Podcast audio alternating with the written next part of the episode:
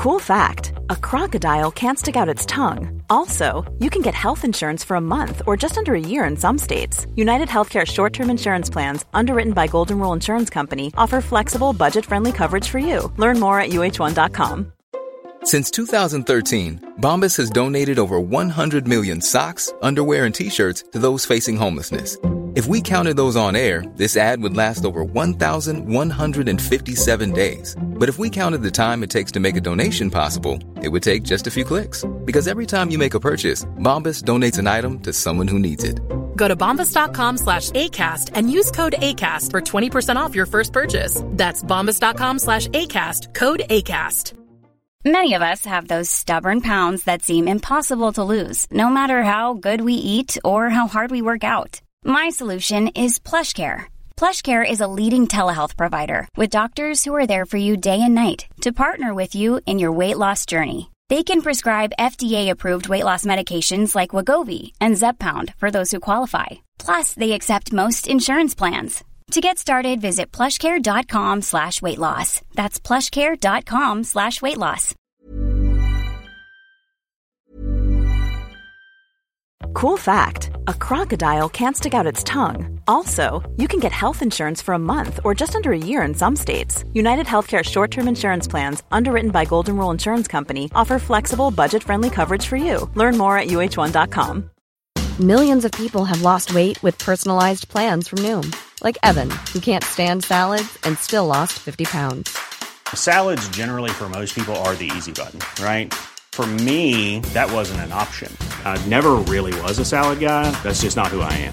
But Noom worked for me. Get your personalized plan today at Noom.com. Real Noom user compensated to provide their story. In four weeks, the typical Noom user can expect to lose one to two pounds per week. Individual results may vary. Se han dado situaciones inéditas eh, o increíbles. Por caso quiero decir que se acabara la merluza. No me digas que merluza, no maricusa, que yo sí como merluza. No me digas que merluza. Bienvenidos a Se acabó la merluza, una relación de datos históricos inútiles que se conjuran para tramar alguna verdad. Con Jorge Tezán y un equipo que aún no se encuentra. No se encuentra.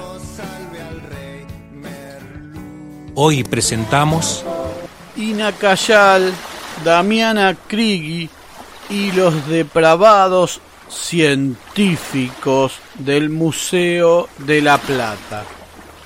Los blancos, en su afán de hacer que todo parezca blanco, habían interpretado su nombre como un apellido y le habían puesto de nombre Modesto Antonio A. Inacayal. Había nacido en 1833 en el seno de una tribu tehuelche mapuche que no hacía diferencias culturales. Sus tierras abarcaban desde el norte de Chubut a las orillas del río Limay. Era un cacique de segundo orden, subordinado a otro cacique superior llamado Saihueque. Tenía dos mujeres y estaba al mando de unos 900 hombres. El explorador chileno Guillermo Cox lo describe en aquellos años de su libertad como franco, bien dispuesto, de cara inteligente, hablaba un poco de castellano, hábil con las boleadoras, tenía una bandera argentina delante de su toldo, agasajaba a sus visitantes con manzanas y mandaba matar a sus mejores animales para que éstos consumieran.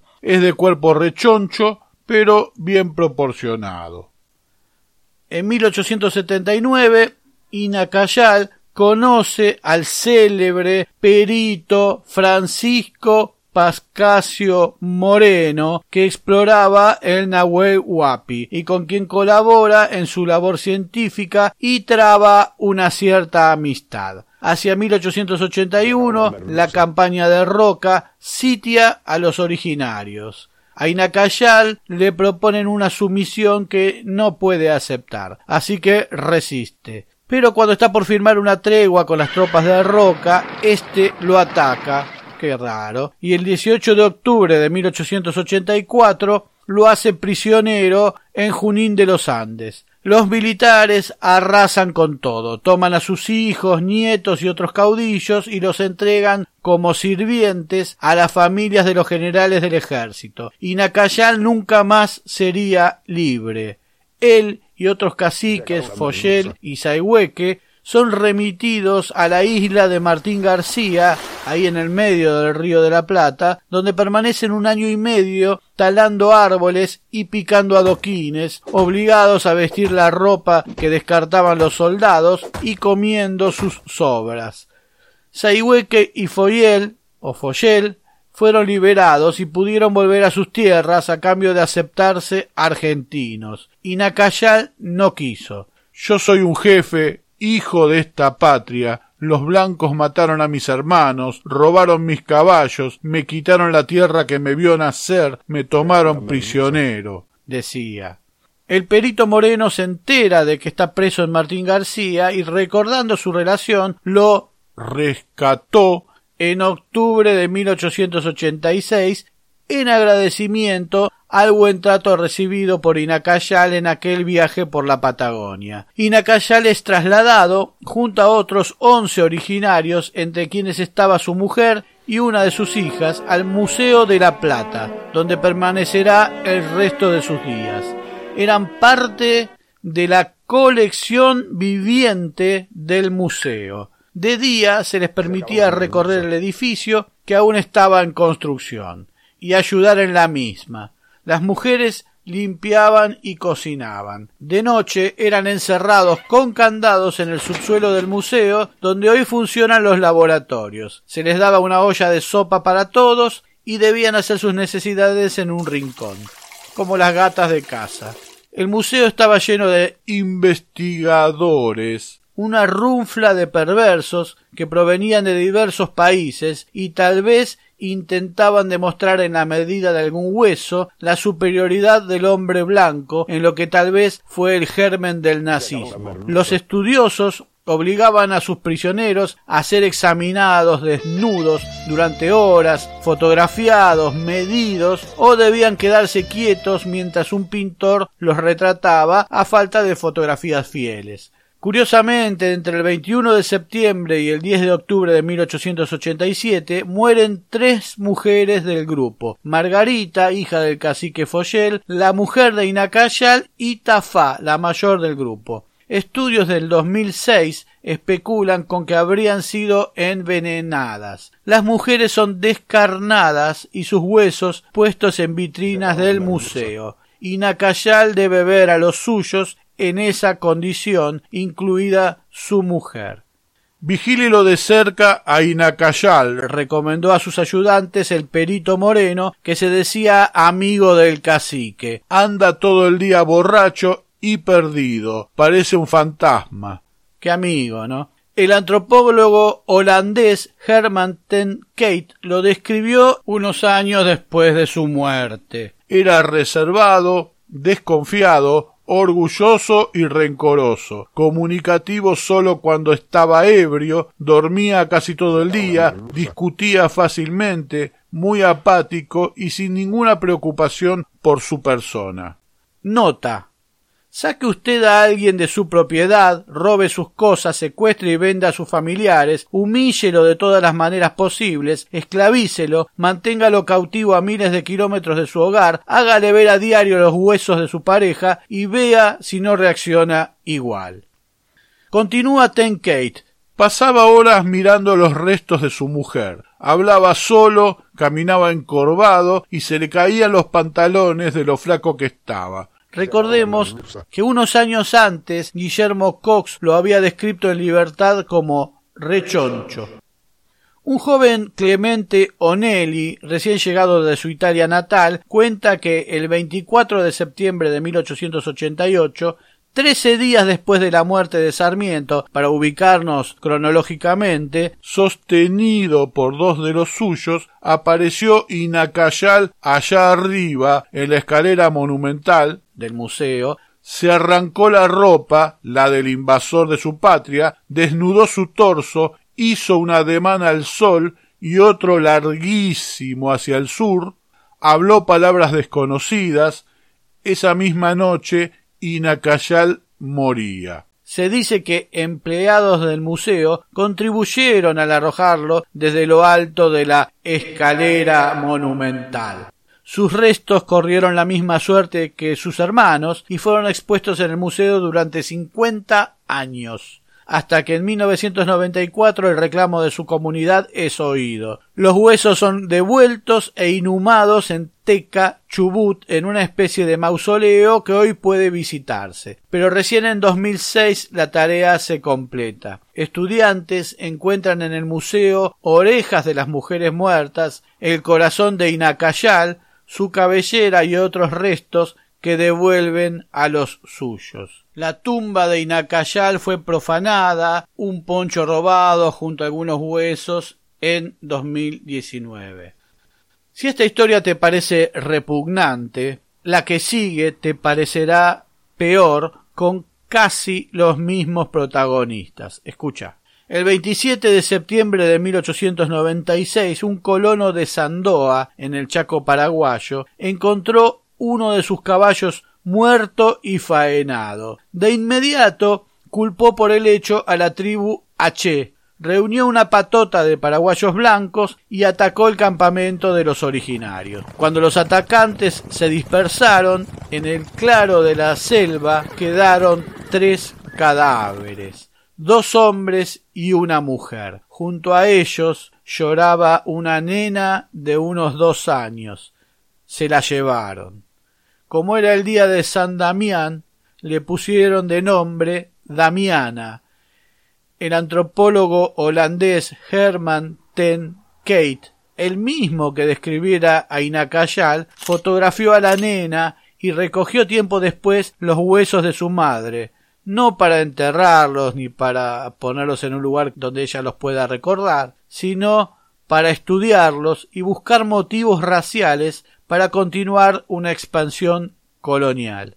Tres años después, Damiana fue enviada a la localidad bonaerense de San Vicente a servir a la casa de una señora suiza llamada Verna Amalia Meyer, que era la madre de Alejandro Korn. Korn fue un médico que se había graduado en 1882 con su tesis sobre locura y crimen, de filiación radical, fue pionero de la psicología y la filosofía en la Argentina. Era masón, perteneció primero a la logia Germania número 19, que había ayudado a su padre a venir a la Argentina, y luego revistó en la logia La Plata número 80. Estuvo a cargo durante 19 años de la colonia Melchor Romero. Su padre, alemán, soldado prusiano como Rauch, había huido de una condena a muerte en su país por no querer reprimir una protesta de trabajadores textiles en 1848 y pasando por Suiza se había casado con Berna. En el año 2009 la Gran Logia de la Argentina de libres y aceptados masones autorizó la creación de la Logia Alejandro Korn número 488 en la ciudad de La Plata. Bien, de San Vicente al Museo de La Plata hay apenas un trecho, unos 45 kilómetros en línea recta cuando no había rutas. Allí estaba el perito Francisco Pascasio Moreno, gran coleccionista de huesos de originarios, incluso aún dentro de sus cuerpos todavía vivos. Korn, de familia alemana, blanca y pura, y el mencionado Ten Kate tenían un amigo alemán antropólogo, Robert Lehmann Nietzsche, que frecuentaba el museo. Este Lehmann Nietzsche estudiaba el folclore argentino, pero no cualquier folclore, sino el sexual, lo que plasmó en el libro Textos eróticos del Río de la Plata, ensayo lingüístico sobre textos psicalípticos de las regiones del Plata en español popular y lunfardo, editado en Leipzig, Alemania, en 1923 con el seudónimo de Víctor Borde. Es decir, era un estudio supuestamente científico publicado con un nombre falso, lo cual le resta toda seriedad. Por ese motivo, sus amigos lo llamaban el erotólogo. A eso le llamaban científico en esa época. Lehmann Nietzsche, el autor de este libro erótico, no sé cómo decirle, que aún no tenía 30 años, era un pibe, y cuyo campo de investigación por lo que vimos era más bien literario, comenzó a visitar la casa de los Korn y tomó a Damiana como una especie de conejillo de indias, sacándole fotos y sometiéndola a prolijos estudios antropométricos para compararla con una chica alemana de su misma edad, tal vez buscando probar la superioridad europea. No le estaba saliendo bien la cosa, si bien Damiana era notablemente más pequeña que sus pares alemanas, hablaba perfectamente el castellano y el alemán, cosa que no hacían las aldeanas europeas, y su inteligencia se desarrollaba con una normalidad superlativa. El problema surgió cuando la chica alcanzó la adolescencia. A sus catorce años la criadita dócil se tornó en una mujer rebelde. Se enamoró y desaparecía de la casa durante días o se encerraba con su novio en su propio cuarto. Cuando la familia, horrorizada, le puso un perro guardián a las puertas de su cuarto, no vaciló en envenenarlo. Charles de la Heath, antropólogo, amigo de esta manada de depravados del Museo de la Plata y empleado del museo, además de uno de los captores que trajo a Damiana desde su tierra, opinó sobre ella. Consideraba los actos sexuales como la cosa más natural del mundo y se entregaba a satisfacer sus deseos con la espontaneidad instintiva de un ser ingenuo. Tal vez el problema era que ella no se comportaba así con estos científicos, pero sí con su novio, y ahí estaba el tema.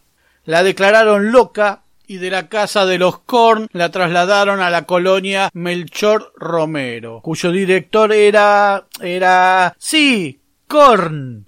Allí Lehmann Nietzsche, que tenía treinta años, da rienda suelta a sus estudios. Ya no tiene reparos y elogiando la gentileza de Korn, que le permitía llevar a cabo sus investigaciones, observa y fotografía a Damiana desnuda en distintas poses con anotaciones sobre sus medidas en un claro abuso sexual que no sabemos si no pasó de allí. Se la ve a Damiana avergonzada tratando de cubrirse con sus brazos, aunque obligada a exponerse en lugares abiertos al aire libre y húmedos. Al tiempo enferma de tisis galopante, una bronconeumonía tuberculosa y muere en julio de 1907. Lehmann Nietzsche lleva su cuerpo al Museo de la Plata y manda cortar su cabeza, en dos partes, una por el cuello y otra para separar la calota craneana y extraer su cerebro. Se queja porque al realizar esta operación en su ausencia la habían cortado muy abajo y se hacía imposible estudiar las órbitas oculares. Hace descarnar sus restos que permanecen en las vitrinas durante más de cien años. La cabeza es enviada a su amigo Hans Virchow en Alemania, donde es exhibida en la Sociedad Antropológica de Berlín con la leyenda Cráneo de una india guayaki de frente y de perfil. El cráneo se perdió en las sucesivas guerras europeas. En 2010, estudiantes del Museo de la Plata encuentran los restos de Damiana sin su cabeza y los devuelven a su tribu H, que la rebautizó Krigi, que significa tatú del monte o Krigi Mai, ya que el fonema Mai quiere decir muerta. Fueron inhumados en un lugar secreto en la selva paraguaya que hoy es asediada por la sojización. Llama la atención en los videos del entierro el dolor que puede verse en los H aún hoy durante la inhumación de Damiana pese a tantos años transcurridos. En marzo de 2011, la periodista alemana Heidi Bockmeke localizó el cráneo de Krigi en la Charité de Berlín, uno de los hospitales universitarios más grandes de Europa, junto a trozos de cuero cabelludo, mechones de pelo y la lengua conservada en formol. El cráneo tenía resortes, pernos y estaba cubierto de escritura científica, es decir, anotaciones que los sucesivos alumnos y o profesores le habían hecho al cráneo sobre el propio hueso. La Charité solo exigió una solicitud del gobierno argentino para restituirlo, pero la tribu H de Krigi, a instancias del gobierno paraguayo, desautorizó el pedido argentino y demoró las cosas hasta que hubo un acuerdo entre la Argentina y el Paraguay para reclamar los restos. Recién en abril de 2012 fue entregado al embajador paraguayo en Alemania y se restituyó a su comunidad. Por una ley promulgada por la presidenta Kirchner, los restos de originarios que están en museos deben ser restituidos a sus respectivas tribus. Hay en nuestro país toda una toponimia de hijos de puta que deberíamos desterrar. Una localidad bonaerense se llama Alejandro Korn, precisamente en el partido de San Vicente, y una calle en nuestra ciudad, Mar del Plata, la continuación de Viamonte viniendo desde el norte, repite cuadra a cuadra su maldita memoria. Se acabó la merluza. Muy pronto nuevos capítulos de Se acabó la merluza. Se acabó la merluza es idea, redacción, recopilación y hace lo que puede Jorge Tezán. Muchas gracias. No olvides de seguirnos en las plataformas, poner like, suscribirte, campanita y todo lo que la red social admita. Hasta pronto.